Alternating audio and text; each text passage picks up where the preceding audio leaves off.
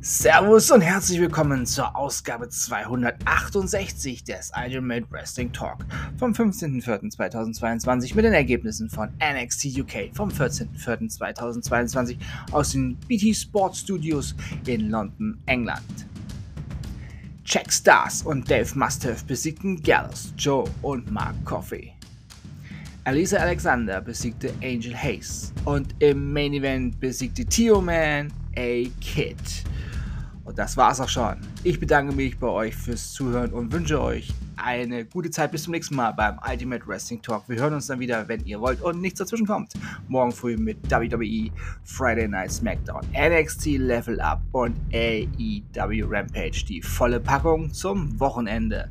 Denkt immer daran, alles ist besser mit Wrestling. Bleibt gesund und sportlich. Euer Manu.